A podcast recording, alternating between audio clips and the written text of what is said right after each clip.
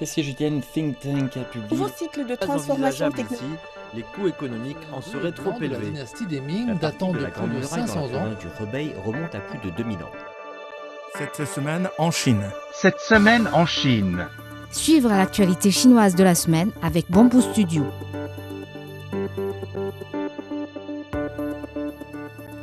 Marché immobilier de la Chine a connu une croissance réduite au mois d'avril dernier, où 62 des 70 grandes et moyennes villes chinoises ont connu une augmentation des prix de vente des logements neufs en base mensuelle, contre 64 en mars. En outre, un total de 36 villes ont connu une hausse des prix de revente des logements contre 57 en mars.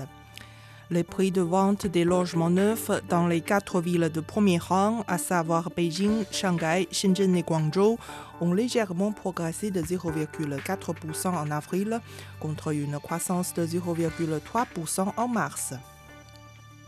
Suspendus pendant la pandémie, les services de voie rapide à tous les points d'entrée et de sortie de la Chine ont repris depuis lundi dans le but d'accélérer le passage transfrontalier.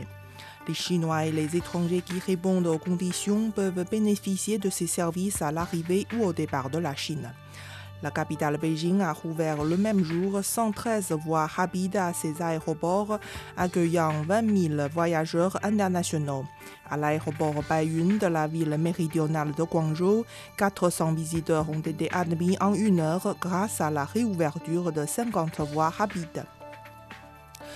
Le secteur de l'aviation civile de la Chine a connu un fort élan de reprise en avril avec une quantité totale de transport de 9,3 milliards de tonnes kilomètres en hausse de 214% sur un an ce qui correspond à 88% du niveau enregistré à la même période de 2019 avant le déclenchement de la COVID-19.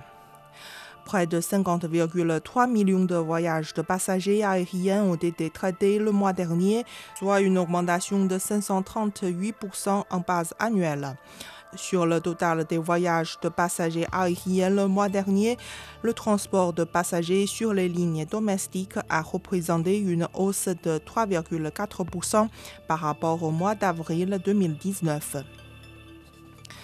un accord permettant la reconnaissance mutuelle et les échanges de permis de conduire entre la partie continentale de la Chine et la région administrative spéciale de Macao est entré en vigueur depuis mardi. En vertu de cet accord, la partie continentale et Macao permettront aux titulaires d'un permis de conduire valide délivré par les autorités de l'une des parties de conduire avec leur permis ou d'obtenir un nouveau sans passer d'examen supplémentaire. La reconnaissance mutuelle et les échanges de ce document ont été déjà réalisés entre la partie continentale et la région administrative spéciale de Hong Kong. Les exportations automobiles chinoises ont maintenu la tendance à une forte croissance au cours des quatre premiers mois de l'année, selon les données industrielles. Un total de 1,37 million de véhicules ont été exportés au cours de cette période, en hausse de 90% par rapport à la même période l'année dernière.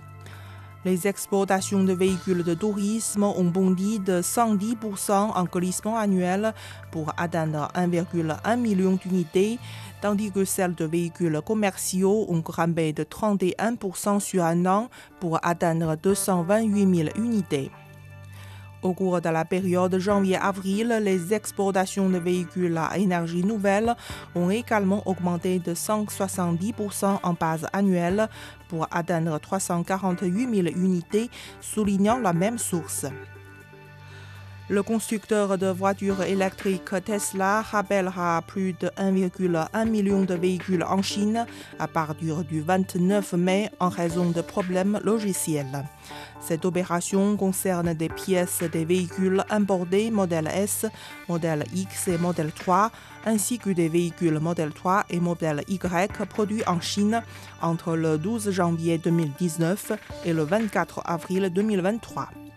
Les véhicules concernés ne disposent pas d'option de stratégie de freinage régénérative pour les utilisateurs et ne fournissent pas non plus d'avertissement suffisant si les conducteurs appuient sur la pédale d'accélérateur pendant de longs moments.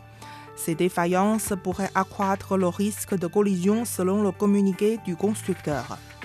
Tesla va déployer une mise à jour logicielle de type Over the Air pour résoudre le problème.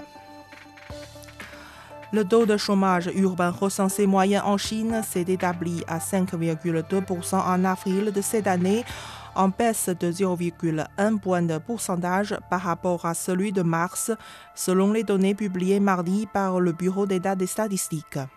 Le taux de chômage des personnes âgées de 25 à 59 ans, soit la majorité du marché du travail, s'est établi à 4,2% contre 4,3% en mars, d'après des données du BES.